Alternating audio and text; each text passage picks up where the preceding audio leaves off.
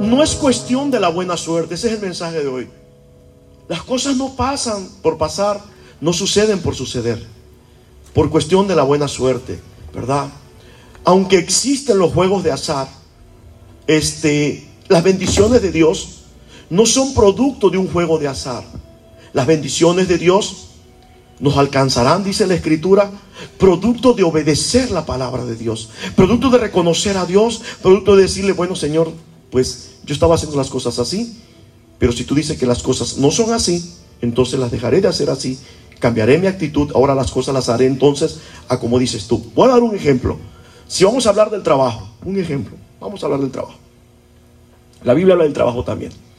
Dele por favor a Colosenses capítulo 3, versículo 23, por favor. Colosenses 3:23. Colosenses. Que le voy a enseñar. A ver, 22. Colosenses 3:22. ¿Ya? Léanmelo por favor fuerte y claro. Ok, dice, nada más Jessy leyó. Ok. Dice, siervos, dice. Está hablando de personas que servimos, o servidores o trabajadores. ¿Verdad? Siervos, dice el Señor. Obedeced en todo a vuestros amos. ¿Qué dice ahí? Terrenales. ¿Quién es el amo? ¿Quién es nuestro amo? Aunque no somos esclavos, interpretado es nuestro jefe, nuestro patrón. O, y dice que al jefe, que al patrón, le obedezcamos en todo. Este es el mandamiento de Dios. Si Dios está diciendo, obedece en todo a tu amo, a tu jefe, a tu patrón, obedecen en todo, ese es el mandamiento de Dios. Recuerde que leímos en Deuteronomio 28, acontecerá que si oyeres y obedecieres la voz de Jehová tu Dios. Entonces, si Dios está diciendo, en tu oficio, en tu trabajo, obedece en todo a tu amo. Entonces, obedecer en todo es que si el jefe viene y nos hace una petición, oiga, mire, necesito que haga esto. Nuestra actitud, según lo que yo leo ahí, es de obediencia. Posiblemente no me corresponde a mí. Tal vez esa, esa función no me corresponde a mí, pero usted se acuerda. Él, ya me echa la culpa al pastor. El pastor dijo. Ya, ya, ya, el pastor, ya mete usted al pastor. El pastor dijo que obedezca. Ah, pero no fue el pastor, fue la palabra. Entonces a usted le cae el 20 y usted dice, bueno, Dios me dice que obedezca en. Entonces, si nosotros rezongamos, dice, dice en primera, en, el libro de Tito, dice que no seamos respondones, que los trabajadores no seamos respondones. Si nos están dando una orden, hay que contestar de acuerdo a lo que dice Dios. Si queremos que Dios bendiga lo que hacemos, hay que responder, sí, Señor. ¿Cómo no? Porque si nos ponemos al brinco, no. ¿Y por qué yo? ¿Por qué? Mire, es mi hora de lonche. ¿Por qué? No, no, no, yo me tengo que ir ya. No, yo no. Esa actitud no trae la bendición de Dios. No, no, no, no, no, ya es muy tarde, no, yo tengo que irme. Ya. ¿Y por qué no mandó a fulano? ¿Por qué a mí? ¿Por qué me está esperando a mí? ¿Por qué siempre yo? ¿Sabe por qué siempre usted? Porque Dios siempre le quiere bendecir a usted. ¿Sí me explico? Entonces, si, si, si Dios está diciendo que obedezcamos en que es todo. Aunque, modo, aunque no nos corresponda, aunque no nos toque a nosotros, aunque mi contrato no especifica, aquí no está hablando Dios de contrato, aquí está hablando Dios de actitudes que Dios quiere bendecir. Y le voy a enseñar por qué. Digan todos la bendición. Porque, ahora, ahora, en el trabajo usted no, en el trabajo según lo que yo estoy leyendo aquí, en el trabajo no nos va a ir bien por obra de la buena suerte. Este es el mensaje de hoy no es la suerte, es la bendición. Entonces Dios bendice todo lo que hacemos bien hecho. Lo que usted vaya a hacer bien, eso es lo que Dios va a bendecir. Escúcheme. Entonces dice, léame de nuevo, por favor, de Colosenses 3:22.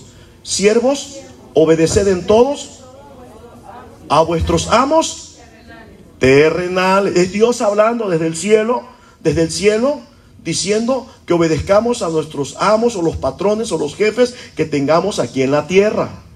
Es lo que dice ahí. Luego, ¿cómo dice, por favor? No sirviendo al... ¿Y eso cómo es, pastor? Si viene el patrón, trabajo. Si no me ve, no trabajo. Al cabo que gano por hora, que pasen las horas. Ah, I'm sorry, I'm sorry. Bueno, yo, yo solamente le estoy interpretando palabra de Dios, ¿verdad? No sirviendo al ojo, no sirviendo a las cámaras de seguridad. No, no, no, no. No. No sirviendo a los como los que quieren agradar, dice ahí a quién. Como los que quieren agradar al jefe, a los hombres. No, Luego, ¿cómo dice? Sino con corazón. Con, mire, con corazón que es sincero. Es todo lo contrario al engaño, a la falsedad. Con, con corazón. Usted va a servir en su trabajo de corazón. Usted se pone la camiseta. Usted trae. ¿Por qué cree usted que viene el logo de la empresa aquí en el lado izquierdo? Todos. ¿Por qué? Porque el jefe quiere que la empresa la tengamos, mire, ve, aquí. Y usted va a decir aquí, mire, cuando usted sea servidor de aquí, usted va a decir aquí, mire, camino de Dios. ¿Ah? Diciendo que usted, mire, usted trae, mire, camino de Dios, usted lo trae, mire, aquí en el corazón. ¿Verdad? Entonces, dice, sino con corazón sincero, dice, temiendo a, no al jefe, no al patrón, no al manager, no al supervisor, no, sino temiendo, porque el que ve todas las cosas, aún más que las cámaras de seguridad, es Dios. El que nos está viendo las 24 horas del día, los 365 días del año, es Dios. Eso mire, grábeselo, grábeselo. Aquí va, si le sirve, tómelo. Aprenda a vivir todos los días de su vida consciente de que Dios está, mire, que los ojos de Dios nos están mirando las 24 horas del día, los 365 días del año. Está viendo nuestros textos, está viendo, mire, absolutamente. Y no solamente está viendo, sino dice, o sea, que aparte que es omnipresente, que está presente en todas partes, también Dios es omnioyente. La palabra omni significa que está en todas partes. Cuando dice que es omnioyente, quiere decir que está oyendo absolutamente todo. Y dice también que es omnisciente, siente todo lo que sentimos. Sentimos odio, sentimos amargura, sentimos coraje, sentimos tristeza, sentimos alegría. Él siente todo lo que nosotros sentimos. Si usted aprende a caminar con el temor de Dios, usted caminará, mire, en rectitud. ¿Verdad? El día que tu esposita agarra tu teléfono, usted mire, ni en cuenta. El otro día vi, vi un programa el otro día, este de los, que, los cazadores de infieles, exponiendo infieles por 500 pesos mexicanos. ¿Eh? Y quítale la clave. No, ya han habido unas broncas. No, no, quiero pisar callo, es muy temprano todavía, ¿verdad? Pastor, es muy temprano, pastor. ¿Verdad? Pero mire, cuando usted aprende a caminar con el temor de Dios, tu teléfono está limpio, el WhatsApp está limpio, las imágenes están limpias, el Messenger está limpio. ¿Qué? Vea, tranquilo. Alguien dijo por ahí, el que nada debe. Léele. Está. Ven, testimonio personal. La pastora tiene todas las claves de todas mis, mis, plataformas digitales, tiene de mis teléfonos, de mi WhatsApp, de mi, de mi este, Facebook, de mi Instagram. Que audite y que revise. Tranquilo. Eso es caminar con el temor de Dios, no temiendo a las personas, sino a Dios, que todo, absolutamente, todo lo sabe, todo lo ve, todo lo oye, aprendan. Entonces dice aquí, eh, dice, sino temiendo, ¿cómo dice? Sino, entonces nuestro trabajo, por favor, si queremos que Dios los bendiga, usted tenga presente a partir de hoy, por favor, que el trabajo que usted va a hacer, hágalo, dice, mire, con corazón sincero. Versículo 23, por favor. 23. Ah, dice, y todo lo que hagáis, todo, desde las labores de la, de la casa, ¿verdad? La escuela, la tarea, dice el trabajo, el oficio, la profesión, dice, y todo lo que hagáis, dice Dios, hacedlo. ¿Cómo? De lo que usted vaya a hacer, mire, usted se levanta tempranito, suena su alarma, usted se baña con agua helada, si es mucho la flojera, ¿verdad? Dependiendo, ¿verdad? El rango de flojera. Usted se baña con agua helada, ¿verdad? Usted se arregla bien, usted se va a su trabajo, usted se va feliz, se va contento, bendiciendo a Dios, escuchando alabanzas en su carro, ¿verdad? Dándole gracias usted va a su trabajo y usted llega a su trabajo con la mejor actitud. Hola, buenos días, ¿cómo está, jefe? Dios le bendiga. Sí, porque al jefe nadie lo bendice, al jefe todo el mundo lo maldice. Ahí está el jefe hijo de pi. Esas no son bendiciones, esas son maldiciones. Es lo contrario, la bendición es la maldición. Una maldición es una palabra maldicha. Nadie bendice al jefe. Entonces, pero es necesario que el creyente, hijo de Dios, cambie su actitud. ¿Está aprendiendo algo? Y se presente, mire usted, buenos días jefe, ¿cómo está? Dios le bendiga. Terminó su trabajo, terminó su horario de trabajo, ¿verdad? Usted tiene que retirarse. Y antes de retirarse, jefe, este ya me voy, este se ofrece algo. ¿Se le ofrece algo más? Cuente conmigo. Hay que sacar un inventario, Felipe. Mire que hay un trabajo pendiente, pero no hay horas, no hay para horas extras.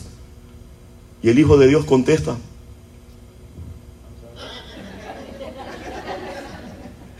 Y el Hijo de Dios le contesta al jefe, jefe, yo no le pregunté si hay horas extras. Le pregunté si le puedo ayudar en algo más. Usted cuente conmigo, con horas extras o sin horas extras. Cuente conmigo. En toda la hora, hasta la hora que sea.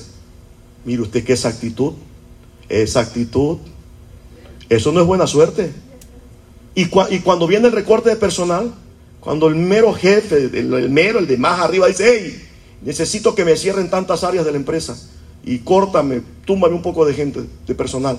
No, hombre, jefe, cara de perro, se da gusto ahí. Y trae la mira al rezongón, al flojo, el que llega desgreñado, el que trata mal los clientes, ¿verdad? El que llega todo, de, ah, dice el jefe, ahorita me desquito. ¿Y a quién cree usted que va a correr? Al flojo, al irresponsable, al que llega tarde, al rezongón, que de todo rezonga. ¿Y yo por qué? A ese se va para afuera. Vámonos. Y se da gusto. Tiene autorización, mire, de darle cuello al que se vaya. Vámonos. Entonces, ¿pero quién se va a quedar? Entonces, el que se va, corrido, le dice al que se queda, ¡Hala! ¿Qué suerte tienes tú? Y tú le dices, no, no es suerte. Ese es el mensaje de hoy. No, no es suerte. qué suertudo eres. Ya vas para manager. ¿Cómo le, ah, ¿cómo le hago? Ah, ¿cómo le hago? Llego más temprano que todos y me voy más tarde que todos.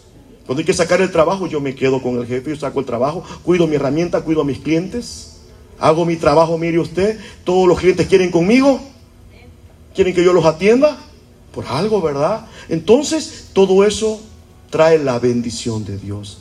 No es cuestión de la buena suerte. Es cuestión de la bendición. Es cuestión que cambiemos nuestras actitudes. Aunque no, es, aunque no es una capacitación laboral, yo le tengo que hablar a usted de su trabajo, porque yo deseo como pastor de esta iglesia que a usted le vaya muy bien en su trabajo. Dale fuertes ofrendas de aplausos al Señor. Entonces dice, Colosenses 3:23, y todo lo que hagáis, hacerlo de, de, de, como para como para el patrón, el jefe, como si fuera para el director, para el dueño de la compañía. No oigo, no, contésteme. Ay, pero no tan fuerte. Como si fuera para él. Entonces ya aquí entró Dios. Y, y, alguien dice, bueno, ¿y qué tiene que ver Dios en mi trabajo? Ah, le informo. ¿Qué quiere que yo le informe? Que le dé una buena noticia. Resulta que el dueño de esa empresa donde usted trabaja no es el jefe ni son los dueños. Ellos son los mayordomos. El mero dueño, el mero dueño, ¿eh? está en el cielo. El mero dueño es el mero, mero. Es el jefe, por así que el jefe del jefe. Es el jefe del jefe, ¿verdad? Entonces, y dice, y todo lo que hagáis, hacerlo de corazón como para Él Señor y no. Versículo 24. Sabiendo o si no lo sabía, si usted no lo sabía, yo quiero que en el mensaje de hoy lo sepa. Sabiendo que de el Señor recibiréis la... ¿Quién es el que recompensa entonces? ¿El jefe o Dios? Sabiendo que del Señor recibiréis la... Usted trabaja bien, usted trabaja de corazón, ¿verdad? Esto no es bueno. Usted le va a ir bien, no por la buena suerte, sino por la bendición de Dios. ¿Puede escuchar un amén? Dele fuerte ese aplauso al Señor. Yo creo que nada más con, con este versículo es más que suficiente ya para... No, pues vámonos ya, pues ya, ya, está listo, ¿verdad?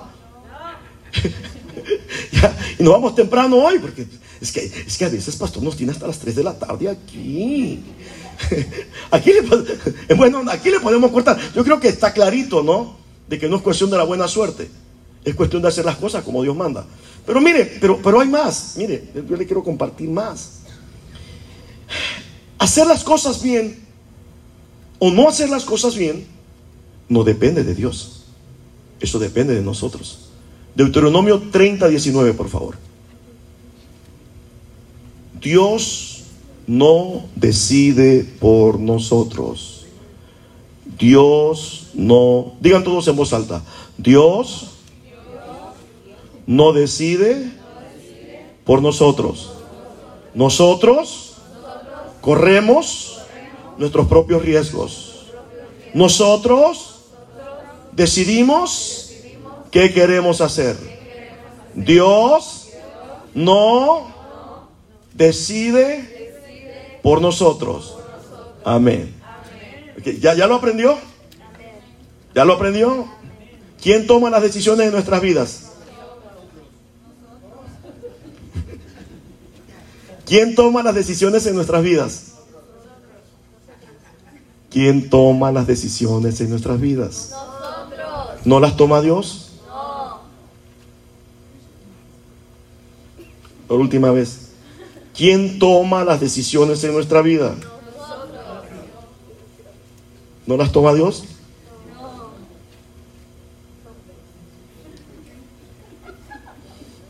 Por eso es que la tía Tita no quería venir a esta iglesia, porque luego el pastor se pone a estar preguntando y ¿quién toma las decisiones por nosotros? ¿Nosotros o Dios? Ya no mejor no digo nada. Bueno, la respuesta está en Deuteronomio 30, 19, por favor, para que estemos de acuerdo. Deuteronomio 30, 19, 30.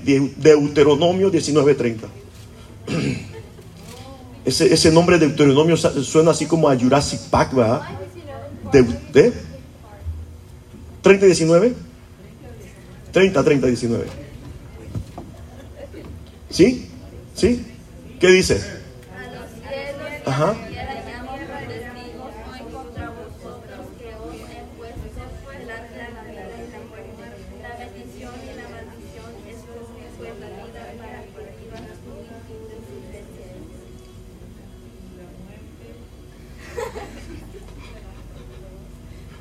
Ok. Dice, dice, dice, dice Dios, a los cielos, mire, mire qué testigo llama Dios. Dice, a los cielos y a la tierra llamo por testigos hoy, dice Dios. Dice Dios, voy a hablar, dice Dios, y voy a poner dos testigos muy, pero muy grandes. Voy a poner al cielo como testigo y voy a poner al globo terráqueo como testigo, dice Dios. Contra, ¿cómo dice? Contra vosotros. Ajá. Luego, ¿cómo dice? Que he puesto, que os he puesto, que os he puesto delante la vida y la muerte. ¿Qué más? La bendición y la maldición. Y luego, como dice, yo escogeré por ti bendecirte. ¿Quién escoge por quién? ¿Cuál es la respuesta? ¿Quién toma nuestras decisiones? Nosotros. Siempre Dios, damas y caballeros, nos va a poner, hasta parece adrede, dos alternativas, la buena y la mala. ¿Eh? La bendición y la maldición. La vida y la muerte. Pero dice Dios, ahí están, escoge tú. Escoge tú. Yo no escojo por ti. Por favor, miren, por favor. Aprenda, aprenda, aprenda. Dios nunca va a decidir por nosotros. Las decisiones las corremos nosotros. Y Él nos pone a escoger. ¿Por qué nos pone a escoger Dios? Porque Dios no es un Dios manipulador. Cuando Dios creó al hombre, al ser humano, Dios le dejó la capacidad de tomar sus propias decisiones. Que cada quien decida. Cuando Dios hizo el huerto del Edén, le dejó a Adán y a Eva, le dejó dos, dos árboles y le dijo, de uno puedes comer y del otro no. Si Dios fuera un Dios manipulador, Dios solamente hubiese dejado un solo árbol, le hubiera dicho, bueno, Adán, Eva, de este árbol, desayuno, comida y cena, de este nada más, nada más, ese es el único, aquí no hay dónde escoger, ¿verdad? Entonces, ¿qué hubiera hecho Adán y Eva? Iban a llegar todos los días. Mm. Lo mismo, lo mismo. Esto no tiene acción. Esto ya me aburrió, lo mismo, lo mismo, lo mismo. No hay acción. Así es el ser humano. Entonces dijo Dios, que conoce todo, dijo, les voy a dejar dos. Uno donde sí y otro donde no. Y que ellos tomen sus propias decisiones. Agarró Dios, habló con Adán, con Eva, muchachos, aquí está el huerto, todo es para ustedes, disfrútenlo, ¿verdad? Este, pero eso sí, de ese árbol prohibido, por favor no me lo toquen. Porque el día que me lo toquen, se acabó. Y se fue Dios, se fue. Dio las instrucciones y lo dejó que ellos decidieran. Las decisiones, señores, desde, el Génesis, el ser humano decide. Y aquí dice la vida y la muerte, la bendición y la bendición. Dios jamás decidirá por nosotros. Y ahí dice, escoge pues tú la vida para que vivas tú. Y tú, ¿de qué vida habla? De la vida eterna que Jesucristo nos ofreció. Si nosotros escogemos la vida eterna, si nosotros escogemos seguir a Cristo, si nosotros decidimos buscar a Dios, creer en Dios, depender de Dios, si nosotros decidimos que nuestras vidas estén en las manos de Dios, escogemos la vida que Dios ofrece, esa vida que Dios ofrece, iglesia, la recibirán nuestros hijos, nuestra descendencia. Escoge pues tú la vida para que vivas tú y tú, como dice ahí, y tú, de eso hablé el domingo pasado, la dinastía, nuestra descendencia. Nuestra dinastía tiene que ver con nuestra descendencia. Tiene, nuestra dinastía tiene que ver con el destino, el destino que nosotros encauzamos a nuestra descendencia, a nuestros hijos. A nuestros hijos no les va a ir bien en la vida, iglesia, por cuestión de la buena suerte. Este es el mensaje de hoy. Hijito Andy, que, que tengas buena suerte. Aquí no se trata de buena suerte. Aquí se trata de que las personas, los creyentes de Dios, aprendamos que Dios dejó al hombre como cabeza el portador de la bendición. Que el hombre, padre de familia, aprenda y sepa bendecir a sus hijos. No sabe cómo bendecirlos, bueno, hay que enseñarlo. Si me explico? ¿Cómo se bendice a los hijos? Entonces, nosotros debemos escoger la vida, nosotros, para que nuestra, nuestra descendencia también pueda escoger la vida de Dios y poderles enseñar a nuestra descendencia a amar a Dios, a creer en Dios. Eh, el domingo pasado hablábamos, Jesucristo dijo, dejad, dejad a los niños venir a mí y no se los impidáis. A los niños, déjalos. Deja que los niños se acerquen al Señor. Y, paré una, una, una niña aquí y le pregunté a la nena, le digo, nena, ¿Te gustaría venir a la iglesia todos los días? Dijo, sí. Ella dijo que sí, ella, ella, si por ella fuera, ella viniera, pero ella no puede agarrar el bus sola, no puede tomar un Uber sola. La niña tiene, la tienen que traer sus papás. Pero si su papá tiene mucho sueño, bueno, vamos a hacer lo siguiente. Cuando el papá traiga mucho sueño, que viene desvelado, eh, vamos a traer unas almohadas, Susi, y, unas, y, unas, y unos cobertores. Para los papás o las mamás que vengan cansadas, vamos a ponerlos ahí en una esquinita ¿verdad? Y en lo que le predicamos a los niños, porque se le está predicando ahorita a los niños, en lo que le predicamos a los niños y a, los que quieran escuchar, ¿verdad? Los que están cansados, mire, que se duerman. ¿Cómo ve? ¿Eh? Estaría bien, ¿verdad? Al área de dormitorio para los papás que vienen cansados. Usted estará, usted estará muy cansado. Pero aquí hay un mandamiento de Dios que dice, deja, deja, deja y no se lo impidas tu cansancio, tu domingo de descanso, pues sabes que tendrás que sacrificarlo, maestro. ¿Eh? Pero deja que los niños se acerquen al Señor. Porque hay una parte de Dios que usted como padre, que yo como padre de familia, no le podemos dar a nuestros hijos. Hay una parte que no depende de nosotros, una parte que ellos la van a recibir de Dios. ¿Sabe una cosa? ¿Sabía usted por qué los judíos son los hombres más ricos de todo el mundo? Son y seguirán siendo los más ricos de todo el mundo. Donde hay un judío, mire, ahí hay lana. No hay judío pobre. ¿Le enseño por qué? ¿Le enseño por qué? Porque desde que son pequeñitos, los enseñan a honrar a Dios. Los enseñan a sembrar en el reino de Dios. No es el penny, no es el dolarcito que lleva tu niño, tu niña a, la escuelita dominical. No es esa monedita, no es ese billetito de a peso de dólar. No, es la semilla que ellos están sembrando. Y esa semillita, por pequeñita que es, dice la escritura, es como la semilla de mostaza, que es la más pequeña de todas las hortalizas. Pues esa semillita chiquitita, esa, esa, esa semillita que los niños siembran, su dolarito que siembran ahí en la escuelita dominical, esa semillita Va a crecer, señores. Y se va a convertir, dice la escritura, en un árbol tan, pero tan grande. Entonces cuando los niños creyentes cristianos llegan a ser grandes, como los judíos, como comenzaron a sembrar desde chicos, para cuando están grandes, sencilla, nada más está, mire, ve, córtale y córtale y córtale y córtale, porque ya ha sembrado. ¿Está aprendiendo algo? Dele frente esa ofrenda de aplausos al Señor. Entonces, Deuteronomio 30, 19 dice el Señor, escoge puesto. Damas y caballeros, en la vida, póngame esa oración, en la vida nos va a ir no conforme a la buena suerte. No conforme al amuleto de la buena suerte que tenga la persona en el bolsillo, que tenga la persona en el casetín. Del... No, no, no, no, no. En esta vida nos va a ir de acuerdo a las buenas o malas decisiones que tomemos como personas. ¿Qué tenemos que hacer? Ok, aprender a tomar decisiones. Eso es lo que tenemos que hacer.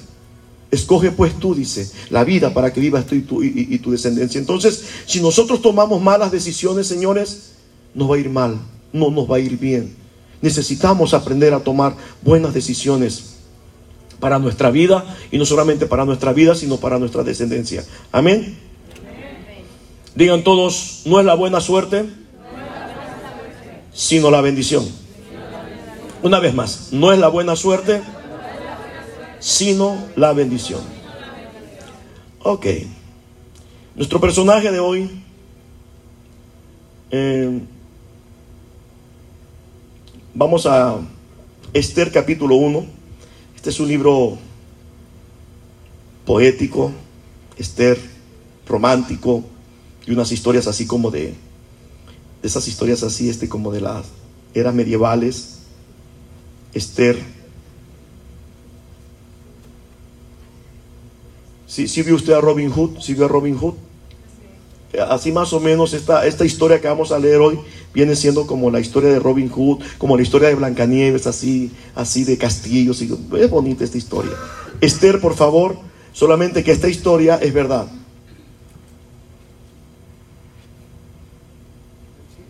Esther. Esther. Qué bonito nombre, ¿verdad? La próxima niña que tengo, usted ponga Esther de nombre, está bonito.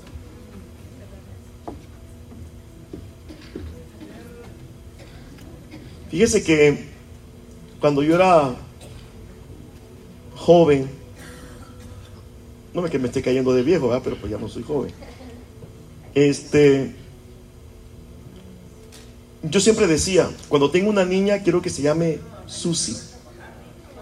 De verdad, yo, yo, yo, yo así quiero que se llame Susi, porque cuando yo daba como unos 17, 18 años, había una banda de rock de acá de, este, de Inglaterra que tocaban una, una, canción que se llamaba Susana y me gustaba mucho. Entonces yo dije, ah, cuando yo tengo una niña, en serio, mi niña se va a llamar Susana.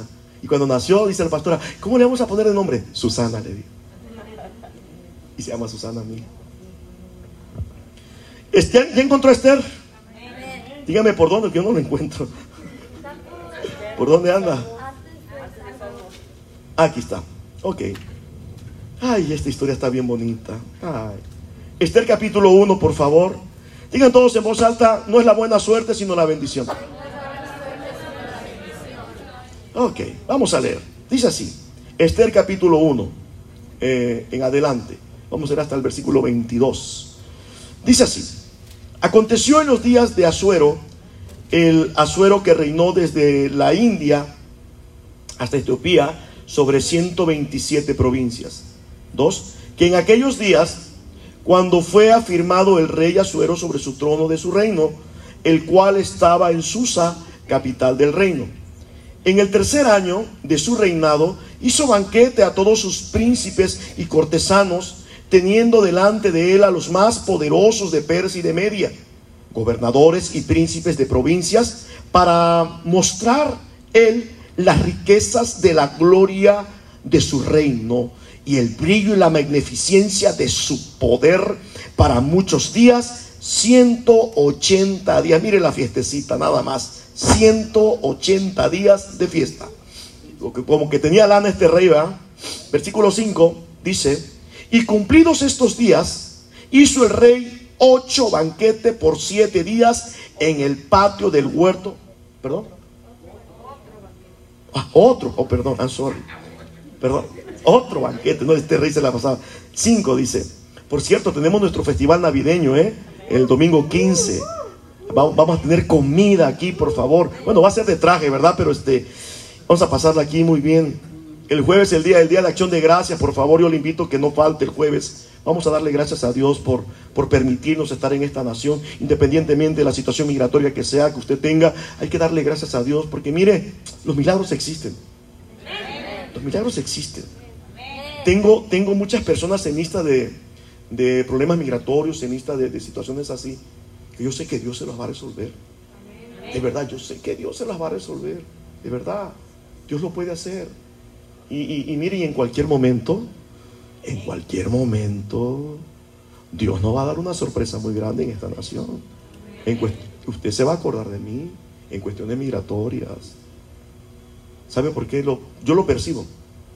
Y no lo quiero profetizar, lo, percibo, una percepción. No, no es nada profético, es una percepción que tengo. Está la cosa tan, pero tan tensa, que yo por experiencia en la vida he aprendido. Que cuando la cosa se pone más tensa y más dura, cuando se cree que todo va a estar peor, es cuando truena, maestro. Cuando truena la cuerda. Entonces yo no sé, yo le digo a la pastora, pastora, yo tengo una percepción, pastora, de verdad. Tengo una percepción de que va a pasar algo que nadie espera y se van a acordar de mí. Algo que nadie espera. Algo que va a pegar, mire, yo así lo percibo, al sorry. Algo que va a pegar, mire, un giro de 180 grados. Y los incrédulos van a decir, no lo puedo creer. Venga, venga, empadrónese. Venga, venga, por... Dígame, hombre. Dale fuerte ese aplauso al Señor. ¿Verdad? Se van a acordar de mí. No sé, yo ojalá y me equivoque. O no, no, no me quiero equivocar. Ojalá y, se me, ojalá y se me cumpla la percepción, ¿verdad? Para que mucha gente sea beneficiada, de verdad, de verdad. Yo sé, ah, miren, Dios, Dios no me ha mandado a hablar. Dios no me ha mandado a hablar acerca de los, de los, este, de los, de los, eh, eh, de los, ay Dios mío, se me fue el avión. Que tengo tantas conexiones ahorita aquí en la cabecita. acerca de los extranjeros. No, no, el día que Dios me manda hablar de los extranjeros, agárrese. Pero no, o sea, no me ha dado Dios ese mensaje. Pero Dios, yo le quiero, le quiero compartir según lo que he leído en la Biblia. Dios es un Dios que tiene a los extranjeros, a los emigrantes, los tiene, mire, en un lugar muy especial. Va de nuevo. Dios a todo inmigrante, a todo extranjero, Dios los tiene en un lugar muy especial.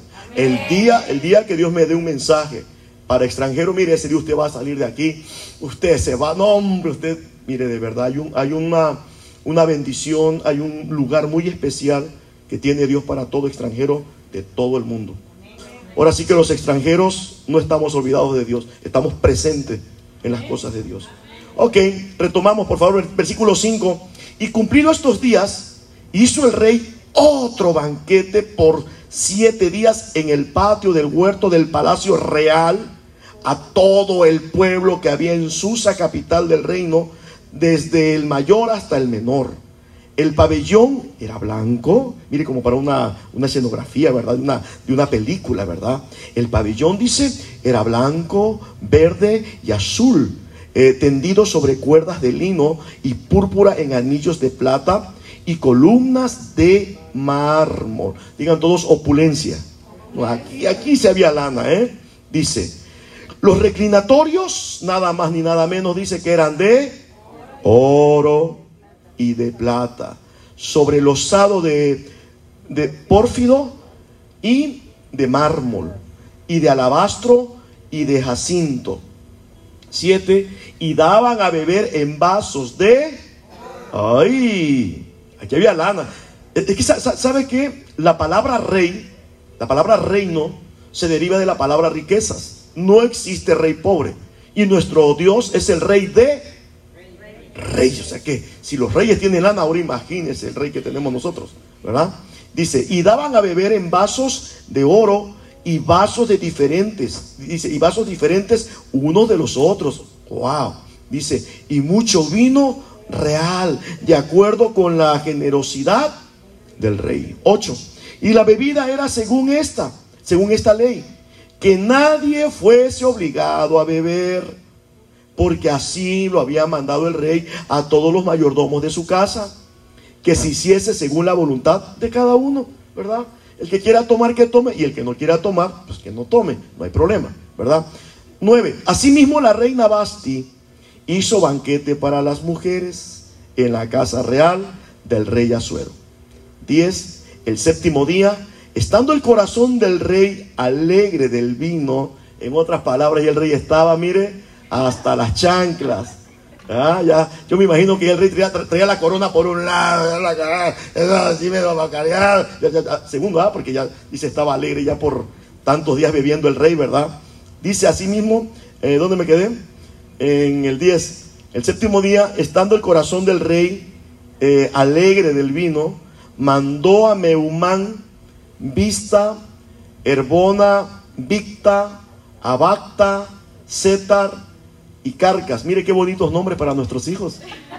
Anda buscando nombres, mire, aquí hay varios.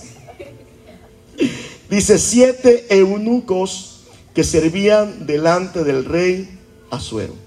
Once, que trajesen, dice, a la reina Basti a la presencia del rey con la corona regia, para mostrar a los pueblos y a los príncipes su belleza, porque era, ¿cómo era la reina Basti?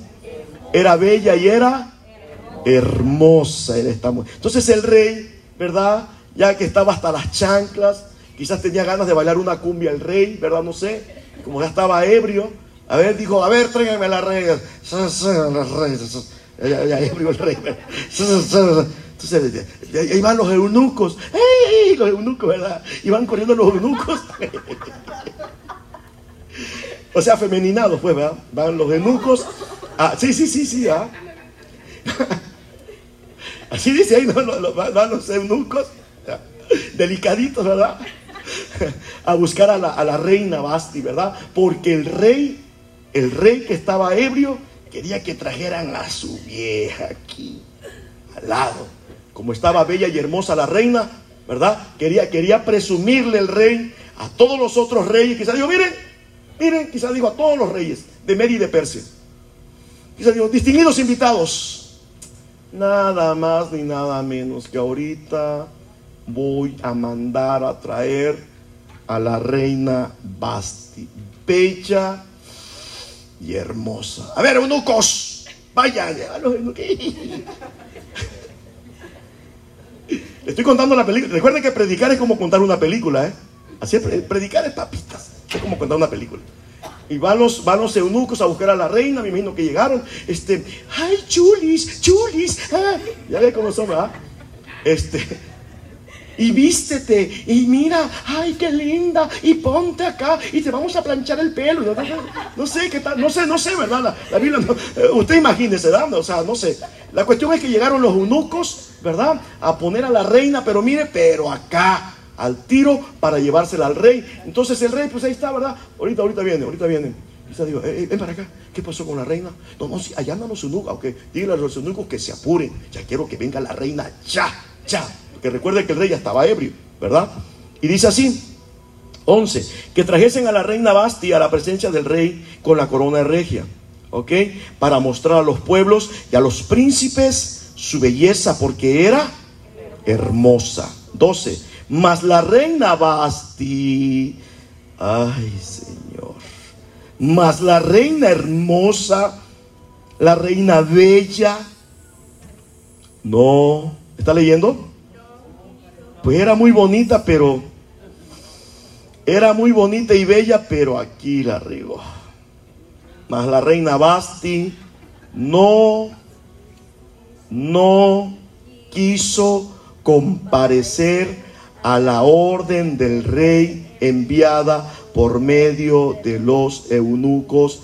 Y el rey, ay, ay, ay, usted se imagina, rey poderoso y ebrio, ay, ay, ay, ¿eh?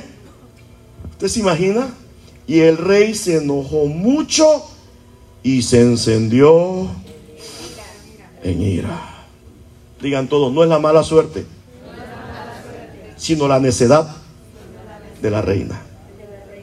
Aquí la reina no se puede quejar que la vida le trató mal, La reina no se puede quejar de que le fue mal en la vida. La, vida, la reina no se puede quejar de que la mala suerte le cayó. No. Sencillamente la reina Basti aquí está tomando una mala decisión. Digan todos decisiones. Aunque no es el mensaje de hoy las decisiones, no es el mensaje de hoy las decisiones. Usted recuerde que en nuestra vida nos va a ir, en la vida nos va a ir, no de acuerdo a la buena suerte, en la vida nos va a ir de acuerdo a nuestras buenas o malas decisiones que tomemos. Mucho cuidado con las decisiones. ¿verdad? Cuando vayamos a tomar decisiones, que sean nuestras decisiones, por favor aprenda. No involucre a nadie en sus decisiones. Bueno, es, es, una, es un consejo, no me lo está pidiendo, pero me atrevo a darle un consejo gratuito. No involucre a nadie. Eh, ¿Cómo ves tú? Eh, no, no, no, no le preguntes a nadie. Cuando usted vaya a tomar su decisión, que sea su decisión. Corra sus propios riesgos. Si te va bien, bendito sea Dios. Y si te va mal, no le andes echando la culpa a nadie, ni andes lloriqueando con nadie. De verdad, no sé. Testimonio personal, antes de venir a los pies de Cristo, he sido una persona que me ha gustado correr riesgos y tomar mis propias decisiones. De verdad, mis propias decisiones. Cuando me ha ido bien, disfruto el sabor de la victoria. Y cuando me ha ido mal, las cosas no me han salido bien, ¿verdad? Digo, bueno, ni hablar, no se armó, no se pudo, salió mal, no era mi intención, yo no quería, ¿verdad? Pero si las cosas no salieron bien, pues ni hablar, algo hice mal, digo, algo hice mal, para la próxima pues trataré de hacerlo bien. Punto com. Esto es personal, si le sirve, tómelo, ¿va? Entonces, aquí la reina Basti, señores, toma una mala decisión, la reina Basti, yo no sé qué le pasó a la reina Basti, ¿verdad? Tal vez estaba en sus días difíciles, yo no sé, ¿verdad? Sencillamente no quiso ir. Quizá los eunucos, vamos chulis, vamos reinita linda, bella mi amor, vamos los eunucos. Te pongo uñas, mira, te voy a... No, no, no quiero, no quiero, vamos, basti, mira. Y los eunucos, eran como siete eunucos, no sé cuántos contamos ahí, ¿verdad? Y los eunucos, y vamos, mamacita, y ven, no, no, y es que el rey te mandó, no quiero ir. Vamos, vas y mira. Y se va a enojar. Que se enoje. Me vale. ¿Eh? Y no quiso ir. No quiso ir. Quizás regresó el primer eunuco. Mi rey, este, ¿qué pasó? Este, mire, y la bronca para los pobres eunucos, imagínense usted. Qué regaño, va. Quizás entre los eunucos, pues anda tú y dile tú al rey. No, anda tú, no, no, no, anda tú. Ya se animó uno, bueno, pues voy yo. Uno, ¿qué pasó? ¿Dónde está la reina? Imagínense, rey, poderoso y ebrio, y rodeado de reyes y pura gente picuda acá, gente que. ¿eh? Y, él, y él, él quería, él deseaba, ¿verdad? Ahora sí que presumir la belleza de su esposa, ¿verdad? La belleza, la mansedumbre, ¿verdad? Quería presumir el rey también que su esposa Abasti era afable y apacible. Ah, no, pero no creo, porque es que no había encuentros en ese tiempo. No habían encuentros para que le enseñáramos a ser afable y apacible, ¿verdad? Entonces no era. Entonces, pero el rey quería. Que, su esposita ahí. Entonces llegó el primer eunuco, quizás le dijo, ay, señor rey, ¿qué pasó? Quizás el eunuco le, digo al oído, no, a mí no me digas nada al oído, te estoy preguntando.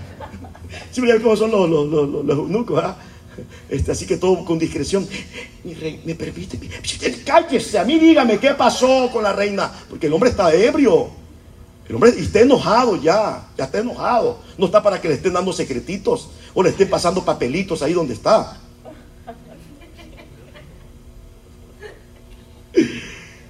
¿Qué pasó con la reina? No, pues este, eh, ¿Qué cree mi rey? Fíjese que es que reinita, reinita, eh, bastita, este, eh, ¿dónde está? fue al baño, pero, pero tratando, yo, pienso, ¿no? Yo, yo, pienso tratando, o sea, la Biblia no dice, pero nos permite, ¿verdad? Bueno, ¿y qué pasó aquí? ¿Verdad? Este, ok, ahorita que salga del baño me la traen. Ya se ve ese eunuco y quizá mano, bueno, le dijo un eunuco al otro, bueno, yo ya fui, ahora, ahora te toca, ahora ve tú. Yo, yo ya gané 10 minutos más, ahora ve tú y a ver qué le dices, ¿verdad? Porque está la cosa tensa ahí, hay tensión.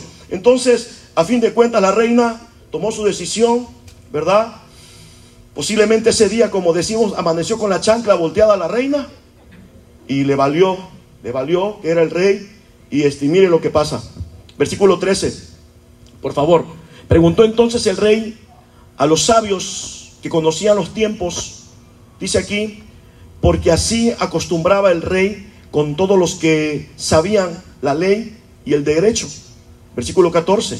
Y estaban junto a él Carcena, Setar, Admata, Tarsis, Meres, mire qué bonitos nombres, Marcena y Memucán.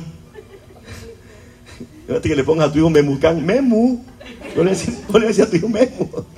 Hay bonitos nombres, mire, y luego usted anda batallando buscando nombres para sus hijos, ¿verdad? Y dice, y Memucán, dice, siete príncipes de Persia y de Media que, que veían la cara del rey y se mostraban, dice, del rey, y se sentaban los, los primeros del reino. Les preguntó qué había de hacer con la reina Basti según la ley, por cuanto no había cumplido la orden del rey Azuero enviada por medio de los eunucos. 16.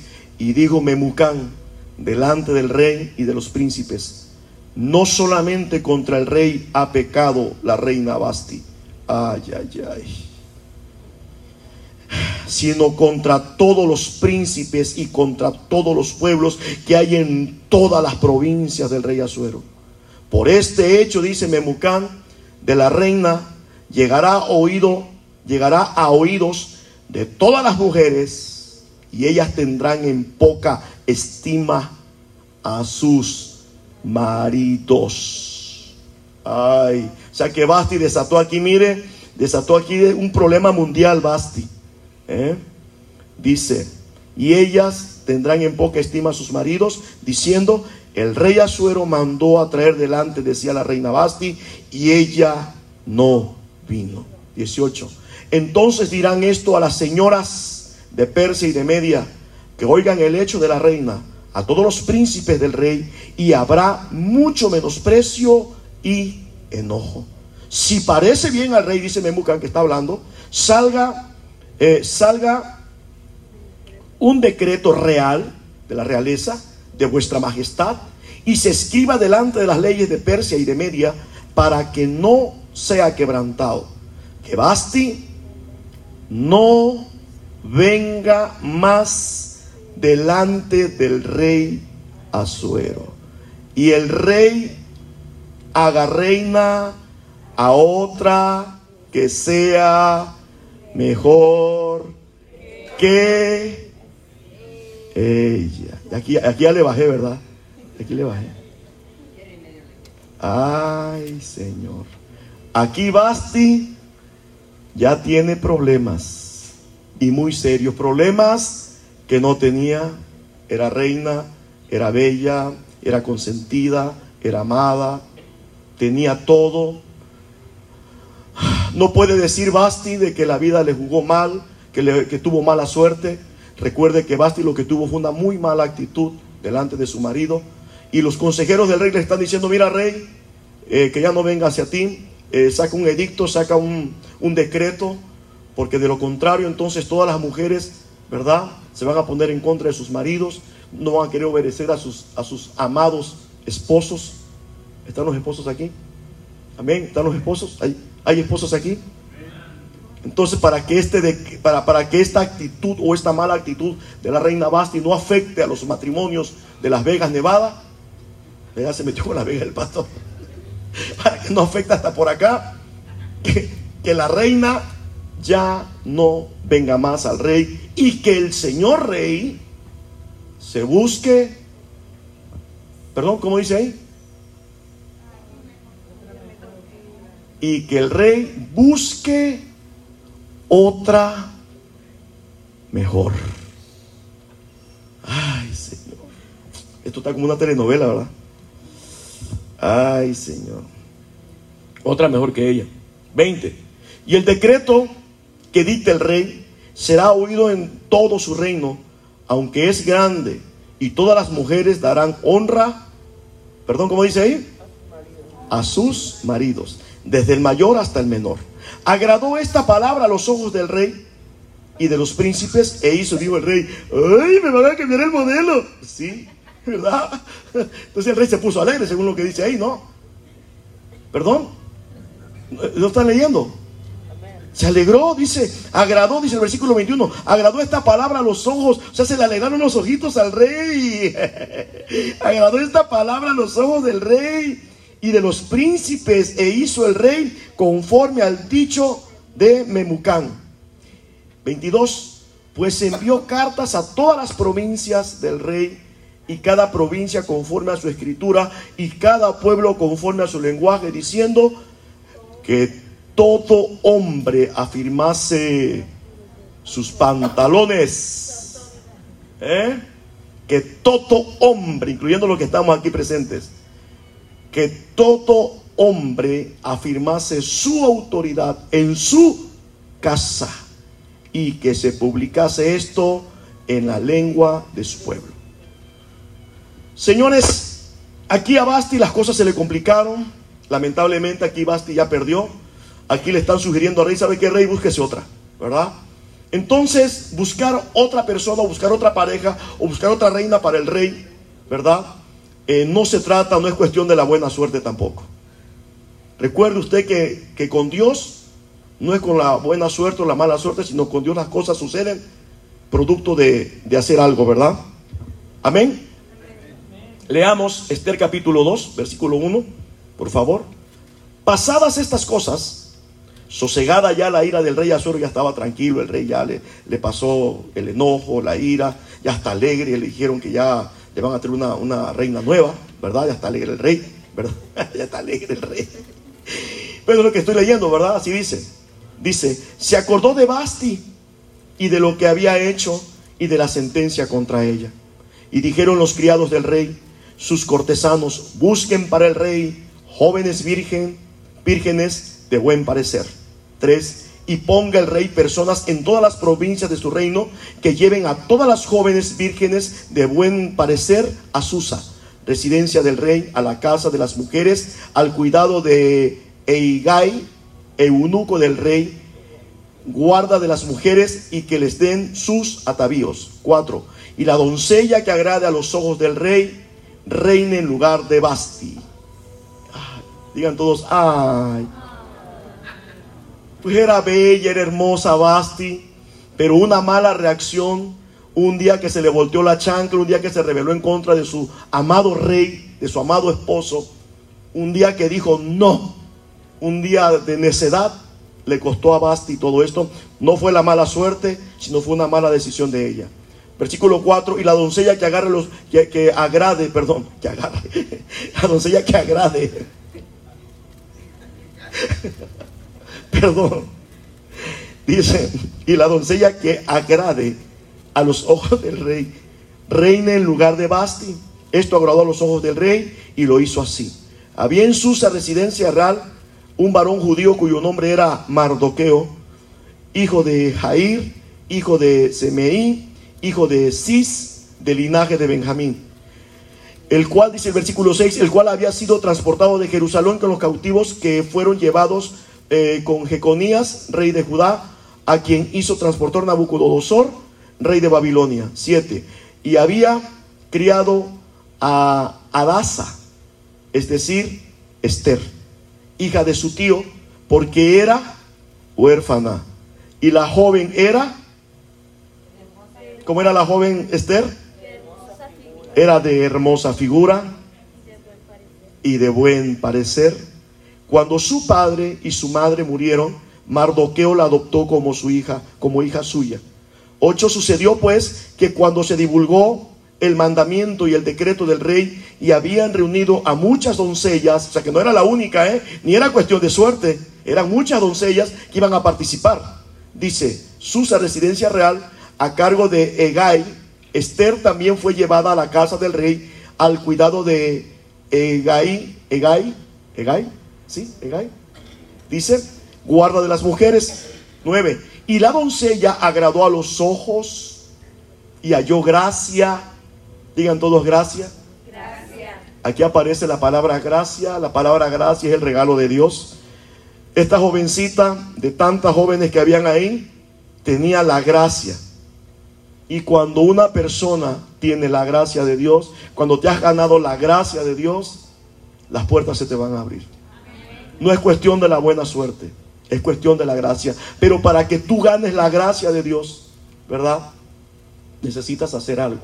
No es cuestión de la buena suerte. Y dice, y halló gracia delante de él, por lo que hizo darle eh, prontamente atavíos y alimentos, y le dio también siete doncellas, dice, doce, siete, le dio también siete doncellas especiales de la casa del rey, y la llevó con sus doncellas a lo mejor de la casa de las mujeres. Diez, Esther no declaró cuál era su pueblo ni su parentela, porque Mardoqueo le había mandado que no lo declarase. 11. Y cada día Mardoqueo se presentaba, eh, perdón, se, se paseaba, perdón, delante del patio de la casa de las mujeres para saber cómo iba, cómo le iba a Esther y cómo la trataba. Estaba preocupado por su, por su hija, ¿verdad? por su sobrina. 12. Cuando llegaba el tiempo de cada una de las doncellas para venir al rey Asuero, después de haber estado 12 meses conforme a la ley acerca de las mujeres, eh, pues así se cumplía el tiempo de sus atavíos, esto es, seis meses con óleo de mirra, o sea, las perfumaban a las doncellas durante seis meses, y seis meses con perfumes aromáticos y afeites, afeites de mujeres. Trece. Entonces la doncella venía así al rey, todo lo que ella pedía, se le daba para venir ataviada con ello desde la casa de las mujeres hasta la casa del rey. 14. Ella venía por la tarde y a la mañana siguiente volvía a la casa segunda de las mujeres a cargo de Sas, Sasgas, eunuco del rey, guarda de las concubinas, no venía más al rey, salvo si el rey la quería y era llamada por nombre. 15. Cuando le llegó a Esther, la hija de Abiair, tío de Mardoqueo, que la había tomado por hija el tiempo de venir al rey, cuando le tocó su turno, ¿verdad? Eh, ninguna cosa procuró, sino solo, sino lo que dijo Eguiai, eunuco del rey, guarda de las mujeres y guarda y, guardaba Esther el favor de todos los que la veían ganaba Esther, mire usted por favor, présteme esa atención. Dice aquí que Esther ganaba el favor de los que la veían. ¿Cómo se gana el favor de la gente? ¿Cómo te ganas tú el favor de la gente? ¿Cómo lo haces? Por favor, por favor. Y voy cerrando, y este es el punto. No es cuestión de la buena suerte, no es cuestión de la mala suerte. No es que Dios nos va a bendecir por bendecir. Mire, eh, hago un pequeño paréntesis. Dios no tiene una ametralladora cargada de puras, de puras municiones llamadas bendición. Dios no dispara todas las mañanas. Mire, Dios no rafaguea. Y todo el que se ponga y pa, recibe, y pa, recibe otro, otro cartucho de bendición y pa, otro impacto de bendición. Y de pronto se corre y usted se pone y pa, recibe otro impacto de bendición. Las bendiciones no son así. Perdón. Las bendiciones no son así. Es que ya de pronto Dios, papá, eh, se alocó, se alocó, Dios se alocó repartiendo. No, hombre, está loco Dios repartiendo bendiciones. Está repartiendo parejo. Fíjese usted que no.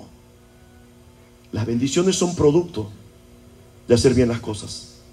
Las bendiciones son una recompensa de Dios por guardar sus palabras, sus mandamientos. Lo vimos en Deuteronomio 28. Esta muchacha, Basti, a pesar de que era de un pueblo, dice que se ganaba el favor Esther, perdón, Esther sorry, se ganaba el favor de las personas. ¿Cómo te ganas tú el favor de las personas? ¿Sabes cómo se gana el favor? Mire, sorry, perdón, es un poco fuerte lo que voy a decir, pero, pero yo le tengo que ilustrar. Perdón, perdón. Si usted tiene malas actitudes, feas actitudes, usted le va a caer mal a la gente. Uno le va a caer mal a la gente. Si las actitudes son incorrectas, usted entra a un lugar y te tiene que saludar y usted anda, usted anda renegando, maldiciendo, condenando, juzgando, gritando, ofendiendo, agrediendo. ¿Qué, qué, qué, me dijiste? Repítemelo. Ay, Señor. ¿Usted cree, ¿Usted cree que el rey agarraría una persona así? El rey venía ya de una mujer que se atrevió nada más y no, díganle que no voy. ¿Ah? Y eso le costó el reino a Basti. Puede ser algo muy sencillo. O tal vez el rey, ¿verdad? Hubiera dicho, está bien, ¿qué, qué pasó con Basti? los eunucos, no, mi rey, es que no quiere venir. Ah, ok, eh, la mañana. ¿Me explico? Pudo haber actuado así el rey. Aún sin embargo, no actuó así el rey. Dijo, ¿qué? ¿No quiere? ¿No? ¿Qué, qué, te dijo? Es que no quiere. Ah, anda, dice, enojó. Ok.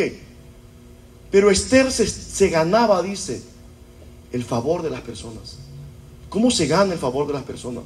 Con buenas actitudes, con buenos modales. ¿Sí me explico? Si en la vida, iglesia, si en nuestra vida no hemos tenido buenos resultados, présteme su atención, estoy cerrando, por favor. No es cuestión de la buena suerte. Dios nos puede bendecir y nos quiere bendecir. Pero ¿qué nos va a bendecir Dios? ¿Malas actitudes? ¿Qué nos va a bendecir Dios? ¿Eh? ¿Malas conductas? ¿Qué queremos que nos bendiga Dios? Si alguien, siempre tenemos personas cercanas a nosotros. En el caso de los esposos, de los, de los papás, padres de familia, pues tenemos hijos, tenemos una esposa. El día que nuestros hijos, nuestra esposa, nos sienten a nosotros, y a mí me han sentado, papá, siéntate. Cuando me dicen, papá, siéntate, dije yo, ya la regué. Yo la regué. Siéntate, papá, queremos hablar contigo. Ay, Señor. Y cuando comienzan los amados hijos, mira, papá, esto no me gusta. Esto no me agrada. O tu hija, papá, mírate, papá. Oh. ¿Ah? O cuando la esposita dice, eh, mira, esto no me agrada. Entonces, si me están diciendo que hay una actitud incorrecta que no le agrada, y a mí me vale si te gusta bien y si no también, si quieres, si no déjalo. ¿Eh? Esa actitud no gana la gracia ni de mi familia, no gana la gracia ni de mis propios hijos. Al contrario, si me están diciendo, papá, es que esto a mí me incomoda, es que esto a mí no me gusta, papá. ¿eh? No me gusta que digas esto, no me gusta que hagas esto, me incomoda. ¿eh? Si me están diciendo, ¿qué tengo que hacer? Tengo dos opciones. Puedo ser necio. Pues si te gusta bien, aquí el papá soy yo, aquí el que manda soy yo, si quieres, y si no, hazle como quieras. Eso sería una dictadura. Escuche, por favor. Si nuestra actitud, iglesia, si yo tengo, si, yo tengo derechos, también debo tener obligaciones. ¿Ok? ¿Ok? Si a mí mi hija me está diciendo algo, mi hijo me está diciendo, mi esposa me está diciendo algo, yo tengo que escucharlos, tengo que subir a una balanza y tengo que analizar qué me están diciendo. Si me están diciendo esto no me agrada, esto no me gusta, y yo lo sigo haciendo, yo estoy consciente entonces que estoy desagradando, no estoy gustando, estoy incomodando, estoy agrediendo. Estoy incomodando. Y eso no me va a traer buenos resultados a mí. Puedo salir perdiendo a mi hija, puedo salir perdiendo a mi hijo, puedo salir perdiendo a mi propia esposa. ¿Me explico? Entonces, el que ellos me sienten a mí, me da el derecho a mí de sentarlos a ellos también. Digan amén. Me da el derecho a mí de sentarlos, ¿verdad? Y le puedo decir, hijita, ¿sabes qué, mamacita? Esto no me agrada. Esto no me gusta no quiero que hagas esto, hijo. Puedo sentar a mi hijo, hijo, ¿sabes qué, papá? Esto no me gusta. Esto no me agrada, quiero que lo cambies. Puedo sentar a mi esposa, ¿sabes una cosa? Esto no me gusta, esto no me agrada. No quiero que hagas esto. No quiero que se repita esto. Me da el derecho a mí. ¿Sí me explico? Aquí vamos derecho y obligaciones. Pero si a mí me están diciendo, o yo le estoy diciendo, y no corregimos esas actitudes, vamos a tener malos resultados. Esther dice que se ganaba, se ganaba. Esther se está ganando la gracia, la atención, se está ganando Esther el favor de las personas. ¿Cómo se lo está ganando? Posiblemente muy buenas actitudes, posiblemente saludaba muy bien Esther. Hola, ¿cómo está? ¿Qué tal? ¿Cómo ha estado? Era una persona sencilla, muy sencilla. Yo por lo que veo, Basti era un poco quizás engreído, orgullosa, presumida, vanidosa, porque era muy bella, era muy guapa, ¿verdad? Y era la reina, era hermosa la hacía sentir muy segura. Pero en esta vida no hay nada seguro, señores. Estamos viendo que una mala actitud nada más le costó caro a Basti. La última se sentía que era la última coca del desierto. ¿verdad? Pero ahí está tronando Basti. Este mensaje, ¿a dónde nos lleva, iglesia, por favor? ¿A dónde nos lleva este mensaje? A reflexionar, a recapacitar. Debemos ganarnos el favor de las personas. Y no solamente el favor de las personas, mira iglesia, sino ganarnos el favor de Dios. Y cuando nos ganamos el favor de Dios, Dios nos bendice. ¿Sabe qué dice el Señor? Amad a los que os maldicen. Bendecid a los que te maldicen. Bendícelos. No paguéis a nadie mal por mal. Perdona si te ofendieron. Eso enseña, o sea, esto enseña la palabra y practicar la palabra de Dios, iglesia, nos da el nos ganamos el favor de Dios, nos ganamos la gracia de Dios. Y una persona que tiene humildad en su corazón, eh, perdón, mira, te ofendí, mira, perdóname, no fue mi intención. Directa, indirectamente, mira, perdóname. Entonces yo tengo un ejemplo, si tengo malas actitudes, que yo sé que incomodan, que lastiman, que hieren, ¿qué tengo que hacer? Si me quiero ganar el favor de las personas, si me quiero ganar el amor, la confianza de mis hijos, de mi esposa, ¿qué tengo que hacer? Tengo que hacer cambios. Y este es el mensaje. Tengo que hacer cambios. Tengo que reconocer que yo estoy mal. Tengo que reconocer que algo estoy haciendo mal. Si me explico? Mire, si no hacemos los cambios que debemos hacer o que podemos hacer, podemos perder una buena esposa, un buen matrimonio, podemos perder muy buenos hijos. Testimonio. Años atrás, yo no era creyente. Usted bendiga, hijo. Raúl, ¿cómo está? ¿Cómo está? Dios le bendiga. Bienvenidos, bienvenidos. Dios les bendiga. Dios les bendiga. ¿Cómo están? Buenas tardes. Dios les bendiga. ¿Qué pasa? Años atrás, Dios les bendiga. Y el caballero no vino hoy. Está trabajando. Ándele. Entonces, años atrás, yo no soy creyente, yo no soy cristiano. Y como toda persona apartada de Dios, con muchos defectos o con más defectos, ¿verdad? Pero tengo problemas que me están llevando a más problemas errores que me están llevando a más errores, pero en ese camino, en esos errores, de pronto se me atraviesa, se me, se, me aparece, se me presenta la oportunidad de conocer la palabra de Dios. Yo decido escuchar, decido probar a Dios y yo me encuentro con que tengo muchas actitudes incorrectas en donde tengo que hacer cambios. Cambios en mi forma de ser, cambios en mi persona, cambios, tengo que hacer cambios en muchas cosas, hasta en el trabajo, hasta, o sea, eh, porque la palabra de Dios nos habla de todo, nos enseña todo. Entonces yo tengo la, tengo la oportunidad de poder decidir, iglesia, y este es el punto, de poder escoger, poder decidir, como dice el Señor, pongo delante de ti la vida y la muerte, la bendición y la maldición, y dice el Señor, escoge pues tú. Entonces a mí se me, a mí se me aparece una oportunidad, ¿verdad? De escoger. Y yo antes no sabía. Entonces, se me presenta la oportunidad de escoger la bendición o la maldición. Tengo que hacer cambios. Estoy a punto de perder una muy buena esposa.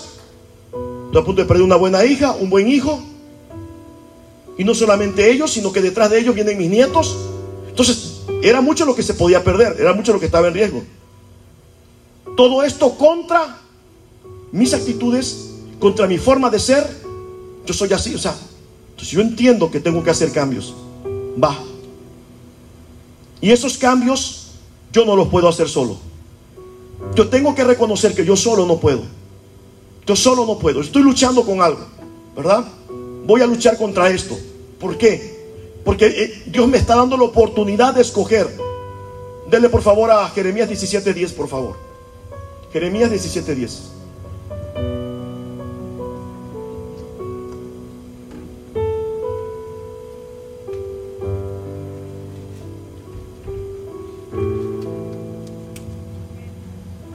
Quiero terminar con Esther, como en los cuentos de Ada, tiene un final feliz.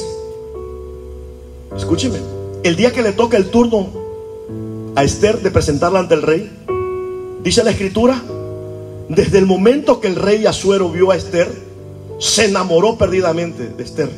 Se enamoró inmediatamente de Esther.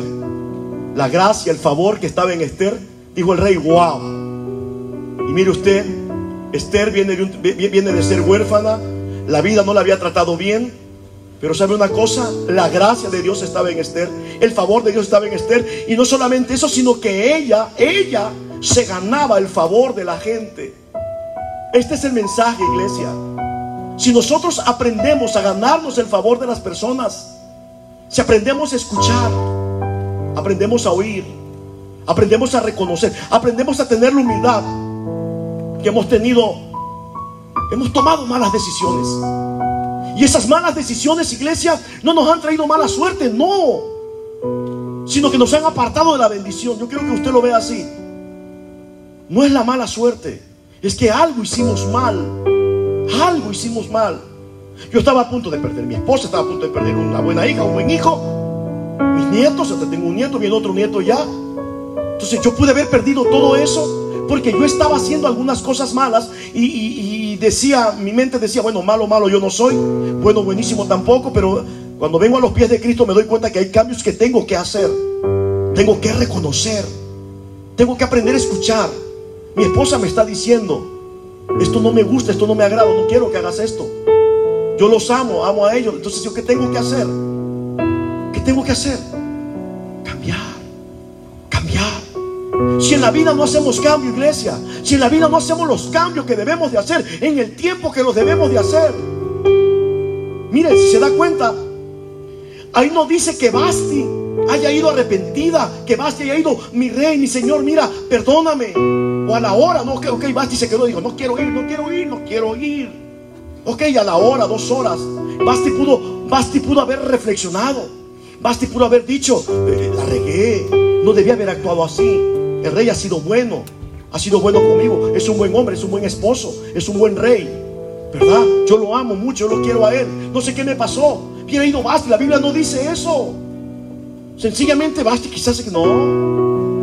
No sé si ha encontrado personas necias en la vida. Ha encontrado a alguien necio, pero, pero necio. ¿Sabe qué es lo peor que he visto yo de gente necia? Las personas que dicen estas palabras. Sí, yo sé que estoy mal. Sí, ya lo sé. Estoy bien mal, ya lo sé. Para mí eso es lo peor de lo peor. Escuchar a alguien que dice, yo sé que estoy mal. Yo mejor me quito. Ay, Dios mío. Vaya, a venir un rayo y lo parta ahí. Yo me aparto. Alguien que dice, yo sé que estoy mal y no hace ningún cambio, esa persona no se ama ni a sí mismo, mucho menos te va a amar a ti. Cuidado, una persona así, que está, está viendo que su necedad lo está llevando. ¿Cuántas personas le han dicho, mire, si usted vuelve a tomar una copa de vino, usted vuelve a tomar una cerveza, usted se muere? Y están desafiando a la muerte. No, eso dijo el médico, pero me vale, me vale. Yo quiero morir borracho. Ah, órale. Dele entonces. ¿Eh? Dele. Dele. Ya tiene el cerebro ya, ya blanco, pero, pero no de la masa encefálica, sino blanco de tanta cocaína. Y te, te vas a morir, te vas a morir. Sí, no importa. No importa. Muérete pues. ¿Eh? ¿No estás haciendo cambios? Pero si una persona le dice, Señor, mira, yo reconozco, yo, yo, estoy mal, Señor. Yo estoy mal. Yo no puedo, pero no puedo. Cae uno en desesperación. Cuando Dios mira a una persona que está desesperado, desesperada, angustiado, angustiada, porque, porque dice, yo sé que estoy mal. Y si no hago los cambios que tengo que hacer, voy a terminar mal. Yo le quiero decir algo, yo pienso, yo creo, no sé, que Basti quizá no era la primera vez que Basti se ponía así con el rey. Yo no creo que espontáneamente ese día dijo, no, hoy no, no, no, yo, yo no sé. Yo pienso que, que Basti tenía un problema. Basti quizá ya había, en otras ocasiones, quizá eh, ya había, se había puesto al brinco ahí con el rey. También no me estás gritando, rey. No sé. ¿verdad? Y ese día quizá, ese día quizá la copa, quizá ese día esa gota rebosó la copa de Basti. Y ese día dijo Basti, no voy. Y que le haga el rey como quiera, hazle como, díganle. Es más, eunucos, váyanse, eunucos. Díganle al rey que me vale. Hay mujeres necias, hay hombres necios, hay hombres necios, mujeres necias. Oye, bájale. Bájale. No, me vale. Cálmate. Bájale. Tengamos la humildad de decirle, Señor, Señor, perdóname. Yo sé que estoy mal. Porque, oye, yo ofendí a Felipe. Ya lo ofendí. yo reflexiono. No, no, no, no, no, no. Felipe, por favor, mira. Yo me regreso, perdóname. Mira, tengo algunos problemas, pero tú no tienes la culpa de mis problemas.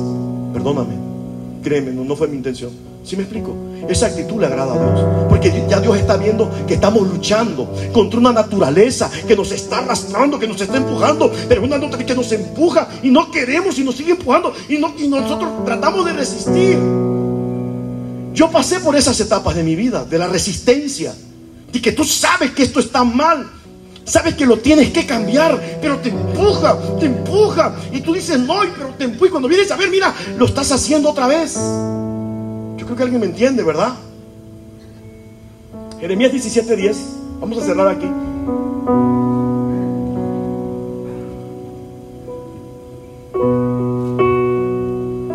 Llegó un momento de la vida donde esto, esto desespera, ¿eh? Jeremías 17:10. Cuando lo tengan todos me dicen amén. ¿Cómo dice?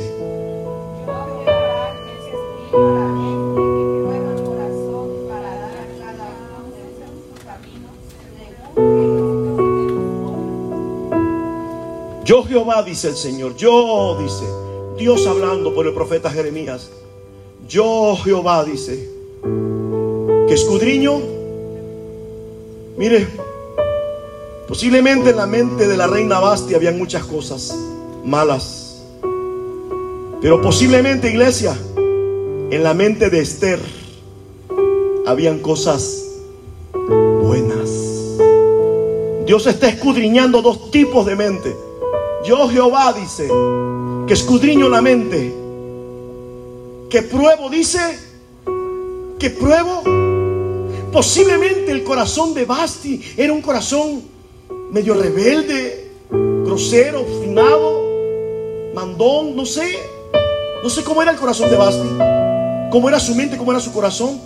Pero yo creo, yo entiendo, según lo que leímos hoy, que posiblemente cuando Dios va a probar la mente de Esther, encuentra a Dios cosas buenas, buenos pensamientos, encuentra amabilidad, encuentra cortesía, encuentra perdón, encuentra humildad.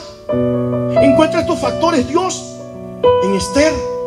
Posiblemente en Basti encuentra soberbia, orgullo, vanidad, arrogancia, resistencia, necedad. Pero en el corazón de Esther no. Yo Jehová dice que escudriño la mente. Nuestra mente, iglesia, la conoce Dios. ¿Qué tenemos aquí? ¿Qué piensa esta cabeza? Solamente Dios lo sabe. No lo podemos engañar. Yo Jehová dice que escudriño la mente, que pruebo. ¿Sabe quién es el que prueba, el que le hace la prueba a nuestro corazón para ver si salimos aprobados o reprobados? El que conoce que hay en nuestro corazón rencor, odio, amargura, tristeza. El que escudriña, el que prueba si perdonamos o no perdonamos, tenemos, si tenemos rencor, odio, el que conoce, el que prueba nuestro corazón, dice ahí, es Dios. Yo Jehová que escudriño la mente, que pruebo Él. ¿Y para qué prueba el corazón Dios? ¿Para qué hace la prueba Dios? Dios probó el corazón de Basti y Dios probó el corazón de Esther. Probó los dos corazones. ¿Y cómo dice por favor? Que escudriño la mente, que prueba el corazón. ¿Para? ¿Para qué lo hace Dios? ¿Para qué? ¿Para qué? No oigo para dar. Señores, entonces esto no es la buena suerte. En nuestro camino, señores, en nuestro caminar diario, no nos va bien por la cuestión de la buena suerte. Según lo que yo entiendo, lo que yo leo aquí, en nuestro caminar, en nuestro caminar, es Dios el que tiene el control para dar a cada uno, según como dice ahí, según el fruto, ¿cómo son nuestras obras? ¿Cómo son? ¿Son buenas? ¿Son malas? ¿Son sinceras? ¿Por qué hacemos lo que hacemos? ¿Lo hacemos de corazón? ¿O lo hacemos de, buena intención o de mala intención? ¿Cuál es nuestra intención? El único que conoce nuestra intención, por qué hacemos las cosas, buena o mala intención, es Dios. Cuando ayudamos a alguien, ¿por qué ayudamos a alguien? ¿Por qué? ¿Nuestra intención es buena? ¿O hay otra mala intención? ¿Sí me explico? Entonces dice yo Jehová, que pruebo el que, que escudriño la mente, dice que pruebo el corazón para darle, ¿cómo dice? Para dar a cada uno según su. Y luego, según el fruto. ¿Sabía que dice la Biblia que el Señor nos conoce por nuestros frutos? Jesucristo dijo, ¿quieres conocer a alguien? Chécale sus frutos.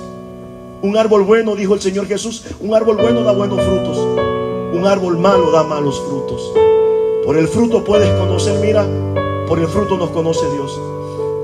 Si nuestras obras no son buenas, iglesia, aquí quiero concluir. Si nuestras obras no son buenas, nos va a ir mal. Si hacemos cambios, si le decimos Dios, yo necesito hacer cambios. Yo reconozco que tengo unas áreas de mi vida con las que estoy luchando, estoy batallando. Y yo reconozco, Señor, que yo solo no puedo. Yo reconozco que yo sola no puedo. Puedo perder como la reina Basti por malas actitudes, pero puedes ganar. Puedes ser bendecido, puedes ser bendecida. Si tu mente, si tu corazón es bueno. Y te va a ir bien no por la buena suerte. Te va a ir bien, dice el Señor por nuestras buenas obras, por dar buenos frutos, por hacer el bien, por perdonar, por amar al prójimo, nos va a ir bien. Digan todos en voz alta, no es la buena suerte, sino la bendición. Amén. Denle fuerte ese aplauso al Señor, por favor. Póngase de pie la iglesia si fueran tan amables. Póngase de pie la iglesia.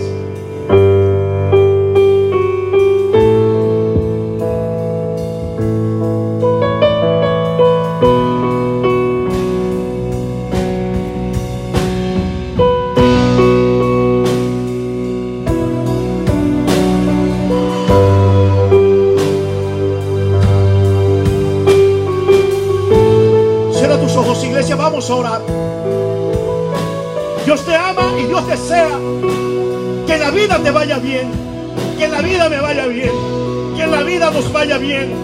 Dios nos ama, Dios desea que a nuestros hijos les vaya bien, que a nuestra descendencia le vaya bien.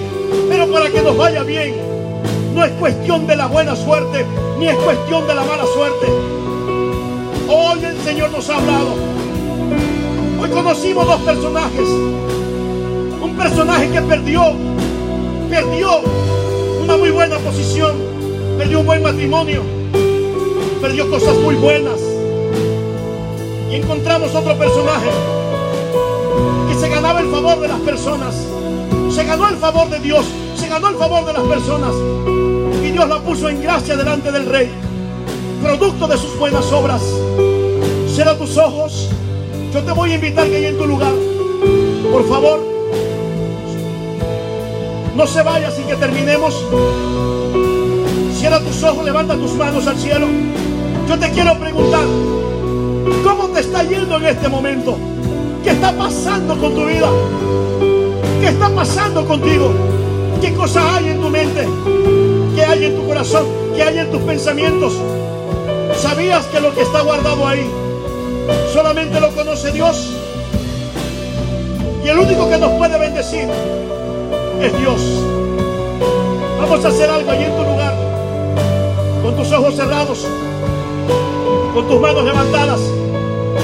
Comienza a hablar con Dios. ¿Cuáles son tus obras? ¿Cómo son tus obras? Escudriñate tú a ti mismo. Levanta tus manos al cielo. Y si hay algunos cambios que usted tiene que hacer, usted le puede decir a Dios, Señor, Señor, yo sé que estoy mal. Yo sé que tengo que hacer algunos cambios. Dígale, pero yo solo no puedo. Desespera, me desespera. A veces me desespero viendo, sabiendo que estoy mal. Me desespera saber que yo solo no puedo porque he caído una y otra y otra y otra y otra vez. Y vuelvo al mismo lugar. Levanta tus manos al cielo y dile, Señor, yo necesito tu ayuda. Yo necesito tu ayuda. Yo necesito tu gracia. Yo necesito tu favor. Ayúdame, Señor, porque estoy desesperado. Dile, estoy desesperada. En el nombre de Jesús, comienza a hablar con Dios. Comienza a hablar con Dios. Oh Espíritu de Dios. Desciende en mí, dile. Estoy desesperado, Dios. Desesperada. Dios, problemas que no puedo solucionar. Espíritu, dile con tus manos levantadas. Espíritu de Dios, dile, estoy desesperado. Estoy desesperada.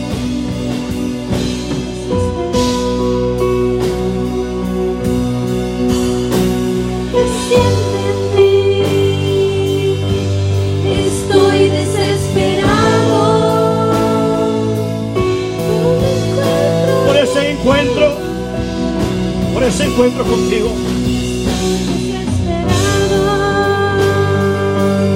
Estoy